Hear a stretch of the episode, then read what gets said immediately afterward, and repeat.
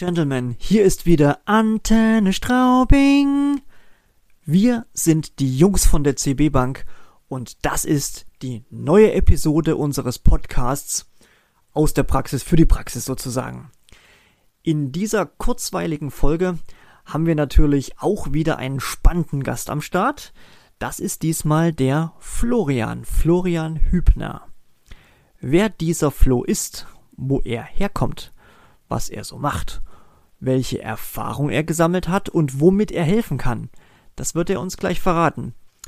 Nur so viel schon mal vorab. Es geht um junge Unternehmen, um Startups, ja, deren Gründung, deren Finanzierung, auch inklusive einiger Fallstricke zum Beispiel. Ein wenig Selbstüberschätzung ist dann und wann auch dabei. Ja, das kommt vor lauter Gründungseuphorie schon mal vor. Naja, es geht jedenfalls um Visionen und Highflyer, um Bodenständigkeit und Beispiele mit Best Practice. Was der Begriff Burn Rate zum Beispiel bedeutet und was man in diesem Zusammenhang als Gründer zu beachten hat, das kommt jetzt.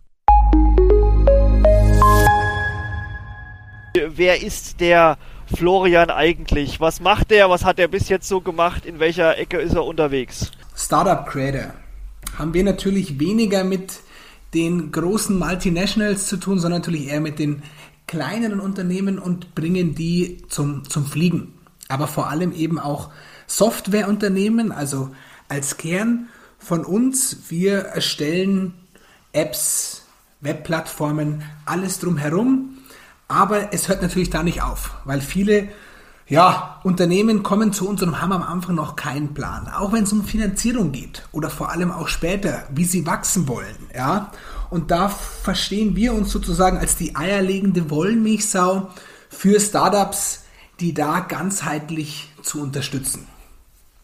Also ich bin der Flo, 30 Jahre alt, Gründer und CEO von Startup Creator, habe damals vor sechs Jahren im Studium angefangen, mir mein indisches Team aufzubauen, habe viele ja, Ideen an die Wand gefahren, auch ja, einiges Geld natürlich auch in den Sand gesetzt und irgendwann dann gesagt, gut, äh, ich kann eigentlich mein Wissen, das, was ich da gesammelt habe, keine Mentor hatte, eigentlich auch an andere weitergeben und habe mir so einerseits eben meine, meine Firma aufgebaut, unterstützt aber sonst auch als Business Angel und ähnliches natürlich auch nochmal andere kleine Unternehmen, die sozusagen den Schritt in die Selbstständigkeit machen wollen. Ja. Und machst du das ausschließlich vor deiner eigenen Haustür oder wo kann man so dich regional verorten, wo du aktiv bist? Also wir sind ja eigentlich vor allem durch Corona gar nicht mehr beschränkt auf die Location, aber wir sitzen in München am Viktualienmarkt, aber wir haben auch wirklich Startups, Kunden aus, lass es Brasilien sein, lass es UK sein, Schweiz, aber natürlich primär Bayern, Baden-Württemberg und ja, Züricher Ecke, das sind so, wo unsere Hauptkunden sind, aber durch Corona ist es, glaube ich, jetzt ziemlich egal, wo der Kunde oder wo das Startup sitzt. Wir haben uns ja vor drei Jahren kennengelernt, äh, wo du in Leipzig auf einer Veranstaltung warst und dort als Speaker aufgetreten bist. Ich habe dich ähm, erlebt als absolut energiegeladener ähm, Enthusiast, der äh, Ideen vorantreibt, äh, zum Beispiel auch in der Arbeitswelt. Ideen, das sind natürlich so Best Practice Geschichten, wie du in deinen Startups vorgehst. Ne? Ähm, von daher hast du meinen allergrößten Respekt, äh, was das betrifft. Und äh, in meinem oder in unserem Kompetenzuniversum besetzt du halt so eine ähm, Nische, wo ich sage, den Flo, den kannst du eigentlich jederzeit kontaktieren, wenn es um Startups geht und Startup-Aufbau. Jetzt sind wir ja mit unserer Arbeit im Finanzsektor unterwegs. Da geht es um Unternehmensfinanzierung. Ähm, ich spiele jetzt mal, bevor der Flo quasi den groß, die große Sprungschanze runterspringt und äh, quasi äh, da den großen Hauptinput reinlädt, ähm, spiele ich mal den Ball kurz zum Ben rüber, weil ich glaube, ähm, er hat auch ein gutes Beispiel von einem jungen Unternehmen, was wir als CB Bank ähm, vor einiger Zeit auch äh, begleitet haben und beim Wachsen geholfen haben. Und da, Ben, vielleicht äh, kannst du da nochmal ausführen, wo dann so vielleicht auch die, die, die Probleme im Wachstum ähm, bestanden haben. Ja, danke dir, Axel. Wir vor einiger Zeit mal ein neues Unternehmen angebunden hatten. Also im Detail war das Unternehmen erst drei, vier Monate alt, also so ein wirklich klassisches Startup. Äh, hat sich einiges vorgenommen vom Umsatz her, also so im, im ersten Jahr eine Million, im zweiten Jahr sechs Millionen und dann rasantes Wachstum nach oben. Ähm, Spezielle an dem Ganzen war, also das, das Unternehmen ist im Einzelhandel tätig, mit, mit dem Who is Who des Einzelhandels als Debitoren und die diktieren halt irgendwo den Markt hinsichtlich der Zahlungsziele. Also da heißt friss oder stirb. Äh, wenn du mit mir zusammenarbeiten willst, dann musst du auch die Zahlungsziele schlucken und die hatten halt schon sehr lange Zahlungsziele von in der Regel 60, 90 Tagen oder noch länger. Und äh, im, Im Schnitt waren die Forderungslaufzeiten zwischen 60 und 75 Tage. Das ist natürlich für so ein junges Unternehmen ein Wahnsinn, äh, weil also das vorzufinanzieren, äh, vor allem wenn man im Handel ist, muss man ja sich auch die, die Waren entsprechend auch anschaffen und vorfinanzieren und das ist dann schon nicht so einfach und deswegen äh, sind wir da ins Gespräch gekommen und wir haben dann äh, einen Rahmen von 600.000 Euro zunächst zur Verfügung gestellt. Das ist nicht ganz wenig, ne, weil man muss erstmal als junges Unternehmen einen Partner finden, der so einen hohen Rahmen zur Verfügung stellt. Bei Banken auch relativ schwierig. Äh, durch Factoring ist es doch ein bisschen einfacher, weil die das Augenmerk nicht so stark auf die Bonität vom, vom Unternehmen, vom, vom, vom Startup gelegt wird, sondern eher auf die Leistung und die sind im Einzelhandel tätig, da ist die Leistung einwandfrei gewesen. Und das Spannende war, das Unternehmen durch Factoring konnte das Unternehmen durch die Liquidität noch stärker wachsen, wie sie sich das vorgenommen haben. Also wir sind dann nach vier, Mon vier Monaten sogar schon auf eineinhalb Millionen Factoring-Rahmen hochgegangen und haben dem Unternehmen da sehr, sehr stark und schnell zu Wachstum verhelfen können. Und das war mir einfach wichtig, da so ein bisschen die Message rüberzubringen, äh, so, so ein gutes, positives Praxisbeispiel, dass man mit Factoring vielleicht ein Stück weit einfacher wie mit einer Bank oder einfacher an Geld kommt, weil da einfach die Leistung wichtig ist und den Startup-Unternehmen dann zu schnellem Wachstum und Liquidität verhelfen kann. Kannst du noch ein bisschen äh, näher erläutern, in welcher Branche mit was für äh, Produkten bzw. Dienstleistungen dieses Startup sich äh, beschäftigt? Unternehmen handelt mit äh, ja, Duschgels, Shampoos, Körperpflegemittel, Lotions und so weiter. Und es ist halt eine Branche, es ist prädestiniert für, für Factoring. Also das ist jetzt nichts, was schnell verderblich ist. Und von daher, genau, hat das einfach wie die Faust aufs Auge gepasst und konnte man anbinden. Okay, also ist ein, ist ein klassischer, auch ein, ein Großhändler, auch im Online-Vertrieb ja. unterwegs, oder? Nö, nicht im Online-Vertrieb. Also die haben mit dem Einzelhandel, also im Großhandel, nicht mhm. direkt an den Privatkunden verkauft, sondern äh, direkt halt, an den ne? Großhandel, genau, im, im B2B-Bereich. Und da waren natürlich auch die Rechnungssummen entsprechend größer, weil die haben halt die Zentralleger äh, beliefert und dementsprechend gleich LKWs vollgemacht und die Kunden dann entsprechend beliefert. Und genau, so ist das gelaufen. Okay. Also im Gegensatz zur Welt vom Flo, ähm, keine digitale Welt, keine digitalen Produkte, sondern äh, Richtig. Handel. Genau. Flo, was sind denn äh, die, die Erfahrungen, die du so gesammelt hast in den letzten Jahren im Rahmen von deiner Startup Creating Aktivität, wo gerade hinsichtlich der Finanzen Startups sehr, sehr hohe Herausforderungen bekommen haben oder möglicherweise auch daran gescheitert sind? Mhm. Also vielleicht, Ben, legen wir das immer so ein bisschen quer auch. Du kannst ja. dann gerne mal reinschießen und sagen, ja, das klappt bei euch, aber bei, äh, bei dem Beispiel dann wiederum nicht. Ja, bei dir vor allem, dass du mal dann immer deinen Input da gibst und sagst, hey, das geht in dem klassischen Beispiel jetzt nicht, weil bei Startups ist es oft so, vor allem am, am Anfang, da kann ich euch versprechen, denen würdet ihr niemals Geld geben, nicht mal einen Euro. Ja, weil da einfach eine ganz andere Unsicherheit ist, ein ganz anderes Risiko. Ja. ja. Und dann kommt natürlich der Gründer, der selbst nichts hat. Und im klassischen Fall erwartet der von dem Investor, hey, du finanzierst mir jetzt mal meine GmbH mindestens 25.000 oder sagen wir mal 100.000 und ich bring dir die Idee. Ja, das ist so der Wunschgedanke von den meisten Gründern.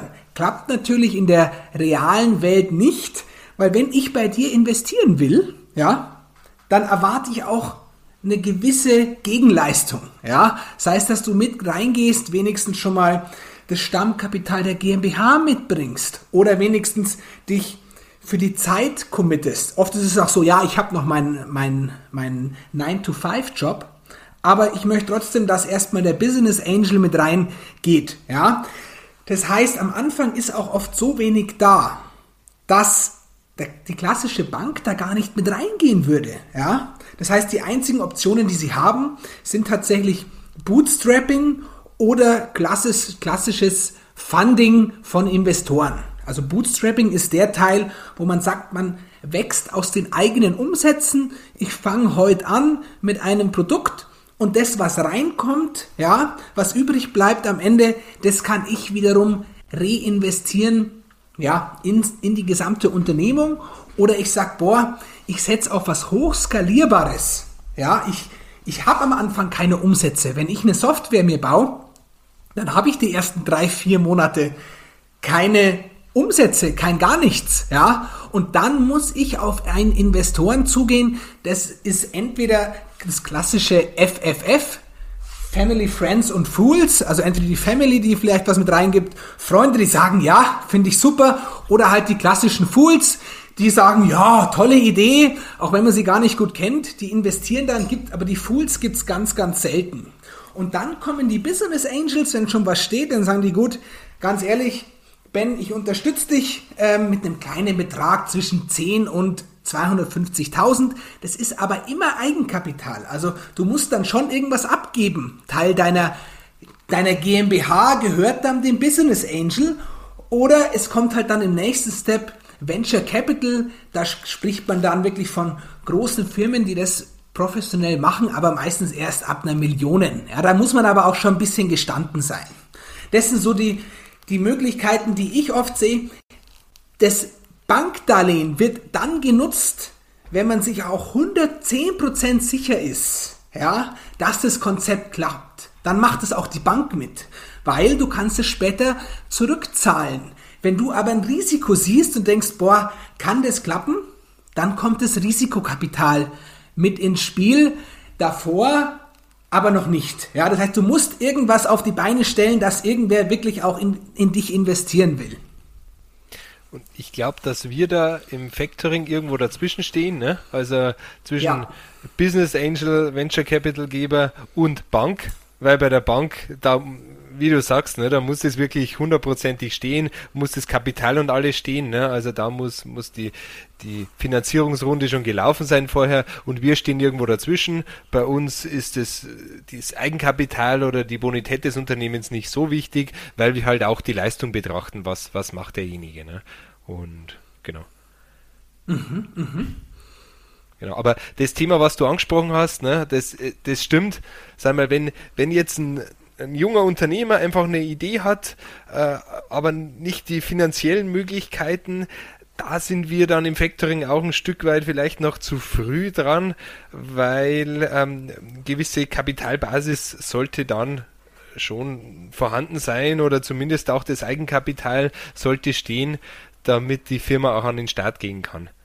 Ja, ja, und oft gibt's halt am Anfang noch, noch nichts. Und das ist so, so schade, weil ja. ich sehe oft Gründer, die kommen auf den Markt und sagen zu mir, hey Flo, ähm, ich habe hier eine Idee. Ja, damit kommen die Investoren auf, auf, auf mich zu, denken sie. Also es steht keine, keine UG, keine GmbH.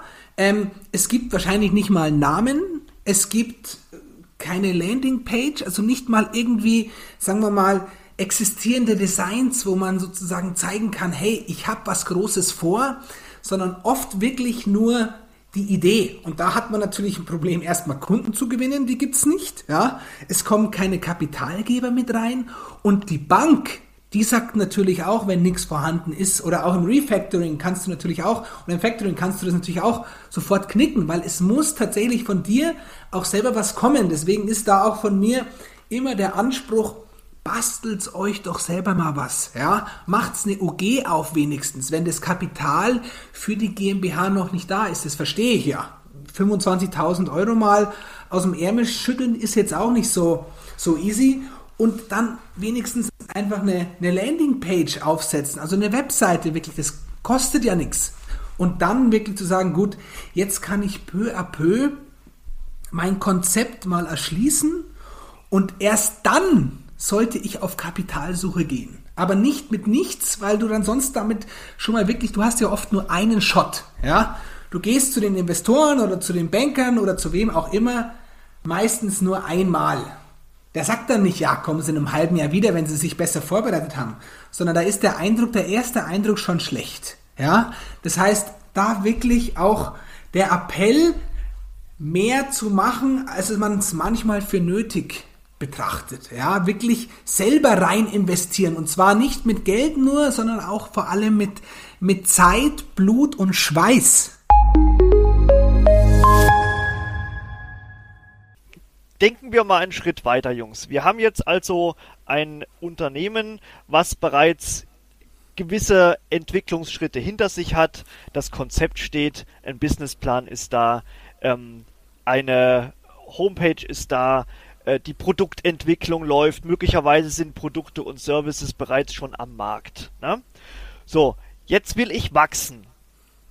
Und jetzt kommen Investoren ins Spiel. Du hast es gesagt, also Business Angels sind so ziemlich am Anfang. Äh, großes Thema Fördermittel hatten wir schon mal in einem der vergangenen Episoden auch für Startups behandelt. Ist auch ein Riesenthema dann kommen Venture Capital Firmen und so weiter. Ich möchte auf eine Sache hinaus und zwar im Vorgespräch, lieber Flo, hattest du ein ganz tolles Buzzword benutzt, was natürlich extrem relevant ist für äh, junge Unternehmen und zwar ist das die Burn Rate. Ja, das heißt, oh, ich ja. kriege eine Investition von wem auch immer, selbst wenn ich ein klassisches Bankdarlehen habe für eine Betriebsmittelfinanzierung, irgendwann ist die Kohle alle. Und ich muss gucken, dass ich bis dahin irgendwie auf die Beine komme, um mit meinen Umsätzen sowohl die Ref also die die Abzahlung sozusagen meiner Schulden stemme und halt eben auch die laufenden Kosten im Griff habe und möglicherweise bestenfalls sogar noch das weitere Wachstum stemmen kann. Ja, Stichwort Burn Rate. Was ist denn da so mh, hm, dein Credo, was du den Startups mit auf den Weg gibst, beziehungsweise welche Erfahrung hast du diesbezüglich gesammelt? Ja, also was das Tolle ja an der Selbstständigkeit ist, am Unternehmertum, ist, dass man sehr viel Optimismus hat. Ja, das Problem ist dabei allerdings, dass man natürlich den Bezug zur Realität etwas verliert, weil man so positiv eingestellt ist, denkt man sich, ja gut, ich schaffe das schon. Für was brauche ich jetzt irgendwelche Cash-Polster oder ähnliches? Nein, brauche ich natürlich nicht, weil ich wirklich so überzeugt bin von meinem Baby, von meinem Konzept, dass das durch die Decke gehen wird. Das heißt, wenn ein schlechter Monat kommt, es wird kein schlechter Monat kommen. Ja? Trotzdem tun die meisten Startups eben am Anfang Geld verbrennen in den Monaten. Da kommt eben diese Cash Burn Rate her, die man sich ja selber auch ausrechnen kann. Und oft ist die nicht genug, weil on top kommt vielleicht etwas Unerwartetes, ja, und anstatt in acht Monaten, ja, ist man dann schon in sechs Monaten pleite. Da droht schon die, die Insolvenz, da ist keine Liquidität mehr da. Das heißt, man sagt dann auch, immer nach der Funding Round ist vor der Funding Round, weil es kommt eine, eine Funding Round, das heißt, man kriegt von Business Angels, von Venture Capitalists die Kohle und musst aber dann schon wieder darauf arbeiten, dass in einem halben Jahr oder in einem Jahr schon wieder eine nächste Series aufgenommen werden muss. Ja, und da ist das Problem, dass man es oft überschätzt und am Ende steht halt dann der, der, der Unternehmer einfach mit nichts da, weil wenn die Insolvenz einmal da ist, wird es natürlich schwer, die nächste Funding Round mit, mit man, man kann dann schon noch das Unternehmen verkaufen, das geht schon irgendwie, aber letztendlich da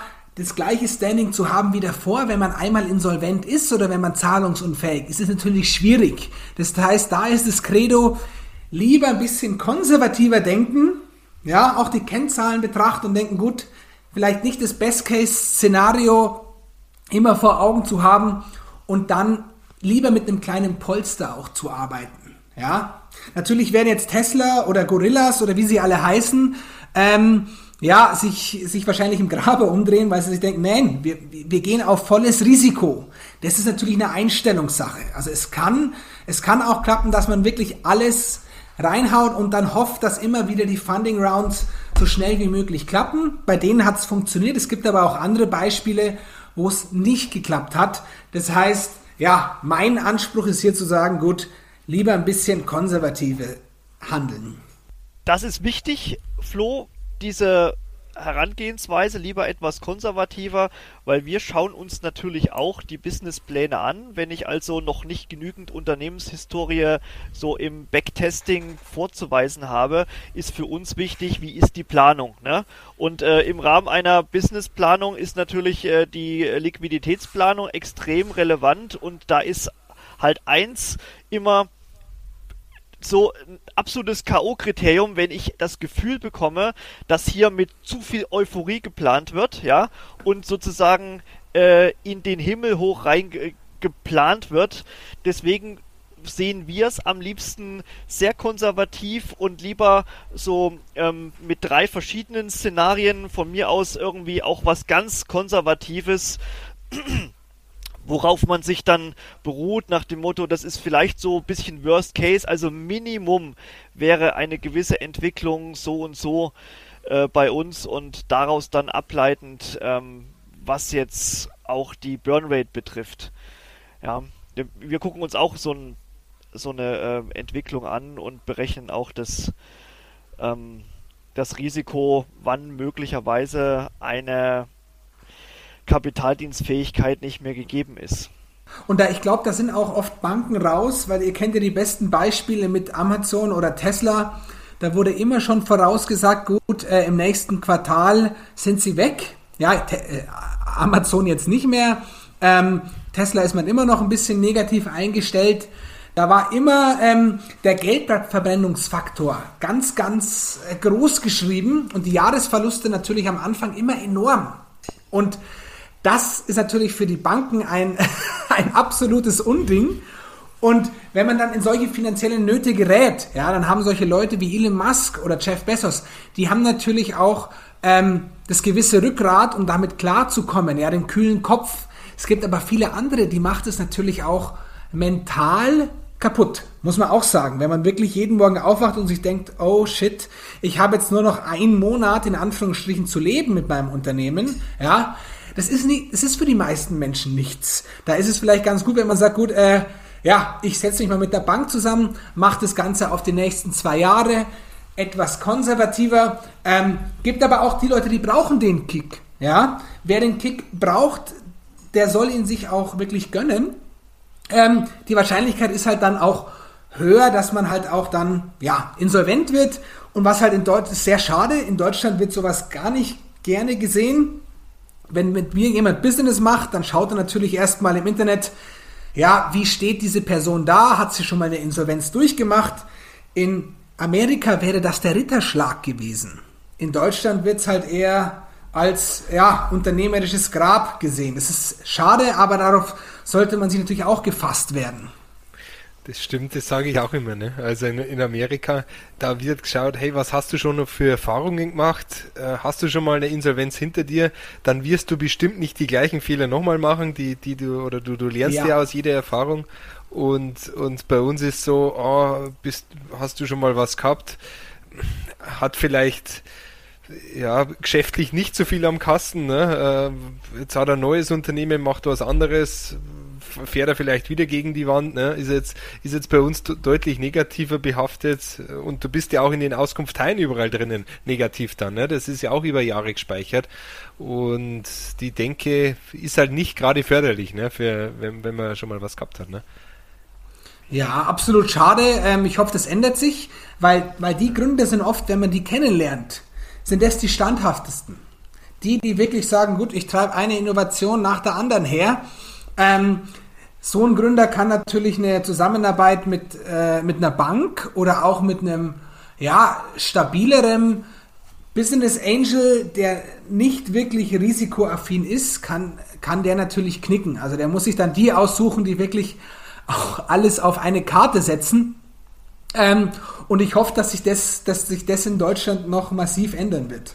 Da muss er umdenken her, weil ich habe nämlich tatsächlich gerade momentan einen Fall in der Bearbeitung, sage ich mal, wo wir genau das Thema haben. Jungunternehmer halt eine Insolvenz hingelegt, aber ich habe mir halt mit denen an, an den Tisch gesetzt und wir haben halt mal so die Hintergründe erläutert und man hat halt das so deutlich gemerkt und, und man spürt es noch immer, der hat daraus einfach wahnsinnig viel gelernt. Das war für den einfach ein Teil vom Lernprozess und dass er sagt, naja, jetzt mit, mit dem neuen Unternehmen mache ich es halt einfach richtiger als davor. Und von dem her, es ist einfach viel zu negativ behaftet und ja, weil es ist man sagt es, es kann ja nur besser werden. Und bei dem hat es absolut den Eindruck, der weiß, was falsch gelaufen ist, was er jetzt besser machen muss und entsprechend steuert er jetzt sein Unternehmen. Also spricht ja. absolut nichts dagegen, meiner Meinung nach.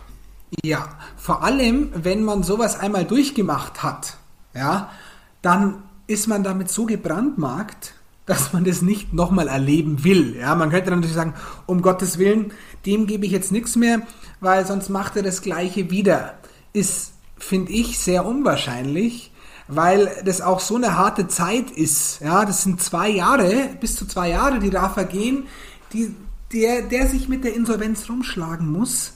Ähm, das hat, der hat ja nicht Bock, das nochmal zu machen. Das ist für die, für die, für die Nahestehenden auch äh, wirklich teilweise herzzerreißend und es gibt da ganz wenige, die das über die leichte Schulter nehmen. Das heißt, ein Gründer, der das einmal durchgemacht hat, will sehr wahrscheinlich nicht nochmal durch diese Hölle gehen. Ja, macht bei dem absolut den, den Eindruck. Also man, man spürt, es hat Spuren hinterlassen und eben er macht alles dafür, dass er das nicht nochmal durchleben muss. Also das, da bin ich auch voll, voll dabei, ja. Aber der, der Unterschied ist natürlich jetzt, ähm, wenn man auf, auf ähm, Scale-Ups schaut, also auf Unternehmen, die wirklich durch Venture Capital finanziert werden, da gibt es nochmal ganz andere Incentives, also eine ganz andere Motivation, weil wenn ich jetzt der CEO von Number 26 bin oder von Gorillas oder ähnlichen großen deutschen Unicorns, Einhörnern, also mit einer Bewertung von über einer Milliarden Dollar, und ich habe das bis dahin geschafft, ja, dann habe ich mir erstmal schon mal eine Reputation aufgebaut. Ich habe mir auch schon das nötige Kleingeld verdient. Und ich will mein Baby natürlich auch wieder nicht an die Wand fahren lassen. Aber der, der Wermutstropfen, also der, der, der, die Nachteile, die dann, dann entstehen, wenn ich es dann doch an die Wand fahre, sind jetzt nicht so groß, als wenn ich jetzt ein, äh, eine kleine One-Man-Show bin oder noch ein kleines Startup und versuche mich da weil ich dann wirklich auch schon dieses Standing mit aufgebaut habe. Das heißt, die können nochmal befreiter auf, auftreten, wenn ich jetzt sage, okay, gut, ich habe hier ein Milliardenunternehmen, ich habe auch selber, bin selber schon Millionär dadurch geworden, dann kann ich das leichter an die Wand fahren, als wenn ich vielleicht noch nicht so weit bin. Also es gibt ganz unterschiedliche äh, Herangehensweisen. Wenn ich jetzt sage, ich habe es wirklich geschafft mit 10, 20, 30 Millionen Funding oder 500 Millionen Funding, dann betrachte ich das Ganze vielleicht nochmal anders, als wenn ich jetzt wirklich hier äh, was reinhole von meinem besten Kumpel, nochmal mir Funding hole und von meinen Eltern und das Ding wirklich dann in die Insolvenz treibe, dann habe ich ja auch noch wirklich einen persönlichen Schaden mitgenommen. Das heißt, das trifft dann nochmal viel mehr und ich finde, da muss man auch nochmal wirklich abwägen, in welcher Stage bin ich denn? Also in welcher Phase befinde ich mich gerade beim, beim, beim Funding? Weil das natürlich nochmal ganz anders wehtun kann. Flo, da, darf ich dazu mal ganz kurz was loswerden? Also, ja, gern. Äh, das, die Formel heißt ja, äh, es ist besser, eine Milliarde an die Wand zu fahren, als 25.000 an die Wand zu fahren. das ist so, das, so, die Formel nehme ich mir jetzt mal raus. Jetzt ist nur die Frage, welche Brille habe ich denn jetzt auf, ja? Also, ähm, aus Sicht des Gründers, des CEOs, der bis dahin einen riesen Weg schon hinter sich hat und quasi wirklich eine Erfolgsgeschichte hingelegt hat, bis zum Punkt X, warum auch immer dann äh, eine, ja, die Bruchlandung erfolgt ist, absolut nachvollziehbar. So aus Kapitalmarktsicht würde ich das nicht ganz so unterschreiben, weil wenn eine Milliarde an die Wand gefahren wird, verlieren eine ganze Menge Leute eine Menge Kohle. Jein, jein, Axel, pass auf. Wenn ich jetzt ähm, eins von den, nehmen wir, nehmen wir mal Cherry Ventures oder eins von den VCs einfach aus Deutschland betrachten, ja, dann machen die die Truventuro und wie sie alle heißen. Wenn wir deren Wetten, nennen wir es mal Wetten, mal anschauen, ja, die die eingehen in, in Scale-Ups, in Startups, dann setzen die hier 20 Millionen rein, dort 20 Millionen rein. Das machen die bei, bei 10 Unternehmen, sagen wir mal, ja, 10 Unternehmen jeweils 20 Millionen, bist du bei 200 Millionen. Wenn eins von denen ja, so eine Riesenbewertung kriegt und jetzt kommen die ganzen Einhörner, die ganzen Unicorns, schießen ja gerade aus dem Boden, ja, wenn eins auf einmal eine riesige Bewertung von Milliarden hat, am Ende ist ja deren Ziel, es auch wieder zu verkaufen. Klar. Dann, dann sind denen die anderen neun Schnurzpiep egal. Ja, das also das aus der Sicht des VCs und ja, aus der Sicht der Bank ist es natürlich vielleicht nochmal anders zu betrachten. Ja, das ja. Aber das, das klassische ähm, Kapitalgeber-Funding, jetzt VC-Seite, ja, Ja. für die ist das täglich Business, dass die, dass die anderen neuen äh, an die Wand gefahren werden. Da kann der ehemalige Chef der Deutschen Bank nochmal kommen und sagen, das ist Peanuts, okay, vor dem Hintergrund, Flo, verstehe ich das natürlich. Das ist Spielgeld teilweise, was da verbrannt wird, äh, leider. Ähm, okay, also wie gesagt, ich glaube, hier muss man wirklich differenzieren, ähm, auf welcher Seite steht man, beziehungsweise welche Interessen hat man. Ähm, ist man Venture Capitalist, äh, dann ist man Teil in einem großen Wettspiel, ja, und dann ist quasi eine Fehlinvestition auf der einen Seite ganz anders zu betrachten, als äh, wenn man jetzt halt äh, klassischer Kapitalgeber ist, äh, eine Bank, äh, die auch im Rahmen einer Regulatorik ja alles zu verantworten hat, ja, und wo dann im Nachgang möglicherweise ähm, Revisionen fragen, warum, weshalb, wieso wurden Entscheidungen so getroffen und um Gottes Ja, Willen, klar. wer hat Ja, denen die. Kohle gegeben? Ja, klar, klar, klar, klar, Ja. klar. Stimme ich dir zu. Ich finde, äh, Flo, du hast vorher gerade noch was, was Interessantes gesagt, ne? dass die, die Unicorns so, so aus dem Boden sprießen äh, momentan. Ich habe jetzt, wie heißen die jetzt, das erste über 10 Milliarden Dekakorn, glaube ich, oder? Dekakorn, genau, über- wenn die Bewertung 10 Milliarden Dollar ist, ja, Ja. die gibt's auch Ja. noch. Ist Also- Wahnsinn, ne? Also ich, ich finde es spannend, was momentan so überhaupt am Markt los ist. Äh, vor allem, vielleicht kannst du da noch ein bisschen was sagen, so sage ich mal, so wie, wie, wie der Markt momentan ist von den, von den Venture Capitalists und so weiter, weil da ist halt momentan schon, schon enorm, äh, enorm Kapital da, weil andere Anlageformen einfach wenig Rendite bringen und, und einfach so viel Geld in den Markt gepumpt wird. Und, äh, und da wird halt dann häufig eher auf so Wetten gesetzt, ne? Weil dann Ja, stimmt halt, wenn, wie du gesagt hast, ne? Wenn, wenn man es breit streut, stimmt halt die Rendite dann auch wieder, ne? Ja, und es ist halt auch einfach modern. Es wird langsam hip und das ist das, das was vor 20 Jahren wirklich äh, in, in den USA fancy war, passiert jetzt auch hier. Und es ist natürlich auch, ich sag's euch, in zwei, drei Jahren ähm, wird es auch mal bei dem einen oder anderen eine Ernüchterung geben, ja, weil Gorillas ist zum Beispiel, ihr kennt's ja, diesen 10 Minuten Lieferdienst, boah, ich halte das für so schwierig, dass die langfristig äh, profitabel werden. Ich Ja. kann's mir nicht vorstellen. Aber das, oder wenn ihr euch auch paar Münchner ähm, Unicorns anschaut, ja, das sind ganz tolle Sachen dabei, aber ich habe da wirklich große, große Bedenken, dass da äh, Flugtaxis beispielsweise, elektrische Flugtaxis, das schaffen werden. Aber meine Meinung interessiert da ja auch nicht. Für mich ist es nur einfach nur schön zu sehen, dass auf einmal so viel Geld auf den Startup-Markt strömt. Ja, das heißt, ein paar von denen werden auch wirklich die nächsten, nennen wir es mal Amazons oder Facebooks werden. Ich glaube aber auch, dass viele von denen irgendwann einfach, ja, äh, an die Wand einfach fahren, was aber auch gar nicht schlimm ist. Mich freut es einfach nur, dass man jetzt ähm, einen, ganz, einen ganz anderen Blick auf, auf, auf Bewertungen hat. Und was, was wiederum schade ist, wenn jemand jetzt ein 500.000 Euro Funding kriegt, ja, in Deutschland, dann interessiert es kein Schwein. Sind wir ganz ehrlich. Früher war das, vor zwei Jahren war das noch, wow, habt ihr schon gehört, die haben 500.000 Euro Funding gekriegt. Darüber redet man jetzt gar nicht mehr. Bisschen schade auch. Jetzt äh, muss alles ab 5 oder 10 Millionen sein. Muss eine ähm, Null dran. Oder ja, muss eine Null dran, ganz genau, mindestens. Ähm, und das motiviert aber auch wieder so viele Gründer halt auch in Europa oder in Deutschland zu sagen, boah, es tut sich so viel, dann mache ich mal, die, die Gründerrate in Deutschland ist ja geringst. Ja, es gibt kaum jemanden, also es gibt niemanden, der sich aus der Not äh, selbstständig macht in Deutschland, muss er auch nicht. Wenn er einen Job haben will, dann findet er einen Job. Und, ähm, oder gut, er, er wird arbeitslos und hat auch ein schönes Leben. Ja, das ist in anderen Ländern anders.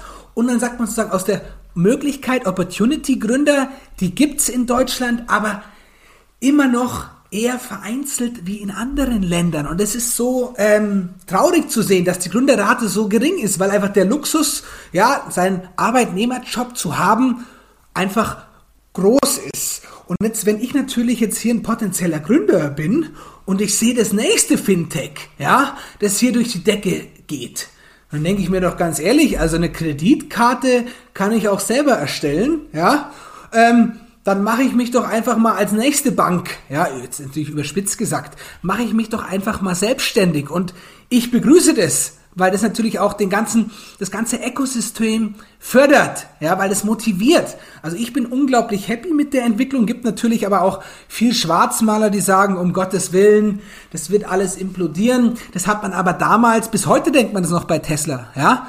Ähm, und auch bei, bei Amazon hat man sich damals gedacht, oh Gott, wann platzt denn die Blase endlich? Ja, und sie ist nie geplatzt. Deswegen, ich bin unglaublich euphorisiert, dass es jetzt so läuft in Deutschland ich, ich finde das auch wahnsinnig toll, ne? Weil, weil, wie du gesagt hast, ne, da wird man, äh, kriegt man zusätzliche Motivation, weil am Anfang ist es sehr, sehr schwierig, jemanden zu überzeugen, ne, weil, weil alle, alle großen Unternehmen, ne, äh, ob das, wie gesagt, Amazon war, ne, oder, oder, oder auch Facebook, ne, die haben mal in der Garage angefangen oder mal irgendwie die ersten Bücher verkauft und am Anfang bist du ein Spinner und, äh, und bist du, und, aber dass die Möglichkeiten bestehen, ne, ähm, dass jemand an dich glaubt, äh, klar ist es irgendwo am Anfang eine Wette, geht's gut oder geht's nicht gut, aber dass da ein gewisses Umdenken stattfindet, Finde ich wirklich top.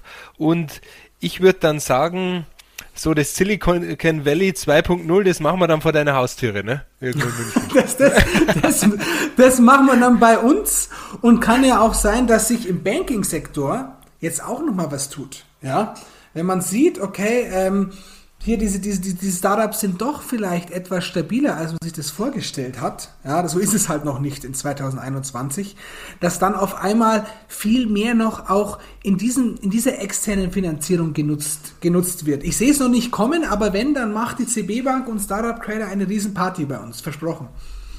Volle Fälle. Gut. Wenn das mal nicht das Schlusswort ist, lieber Flo. Das haben wir aufgenommen, das wird gesaved für alle Ewigkeiten, das werden wir Aber auch sicher. der Geschäftsleitung vorspielen. So. Danke, Axel. Stark. Ja, aber vielleicht doch abschließend würde ich trotzdem sagen, ähm, es gibt einfach Thematiken, wir haben jetzt gerade nur die positiven angesprochen, wie toll es ist und was es für Funding-Themen gibt. Aber ich möchte trotzdem nochmal darauf hinweisen, wie wichtig diese Cash Burn Rate einfach ist. Ja? Also es gibt noch andere Themen, warum man an die Wand fahren kann. Das kann das Team sein, das kann der Markt sein, der, es gibt einfach keinen Markt beispielsweise oder es gibt zu viele Konkurrenten auf dem Markt. Aber was ich halt auch oft sehe, ist, mein, wir sind mitten in der, wir machen ja Softwareentwicklung. Und mitten in der Entwicklung, ja, sagen wir mal bei 70 Prozent, hat der Kunde kein Geld mehr. Ja, wo ich mir denke, bevor du den Vertrag unterschreibst. Hey, du, schau doch, dass du die Kohle zusammenkratzt, bevor du diesen Vertrag unterzeichnest. Ja, mitten in der Entwicklung. Und das sollte vielleicht, wenn man also Investitionen eingeht, ja, so einen Vertrag beispielsweise unterschreibt, dass man sich sicher ist, dass man auch das Funding dafür auf dem Konto hat oder parat hat. Ja, nochmal vielleicht so auch abschließend als, als Tipp.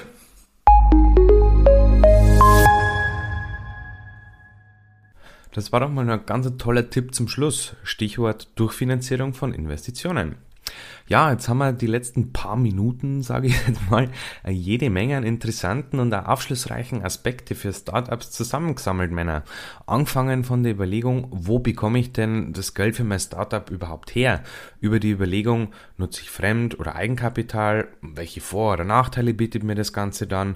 Bis hin zur Vorstellung des Startup-Konzepts im Rahmen für potenzielle Investoren. Denn wie der Flo absolut richtigerweise gesagt hat, der erste Eindruck zählt und der muss, ich sag's jetzt mal ein bisschen übertrieben, einschlagen wie eine Bombe. Ja, aber wenn es jetzt nur gefühlt eine Million weitere spannende Aspekte in diesem Zusammenhang zu bequatschen gibt, würde ich vorschlagen, dass wir uns dann hierfür einfach noch Lust und Laune einfach mal eine weitere Episode vorknöpfen, oder? Ja, da bedanke ich mich ganz herzlich bei unserem heutigen Special Guest, dem Flo, und natürlich auch bei dem Axel und beim Ben. Last but not least natürlich auch noch ein herzliches Servus an unsere Zuhörer. Macht's es gut und bis zum nächsten Mal bei Antenne Straubing.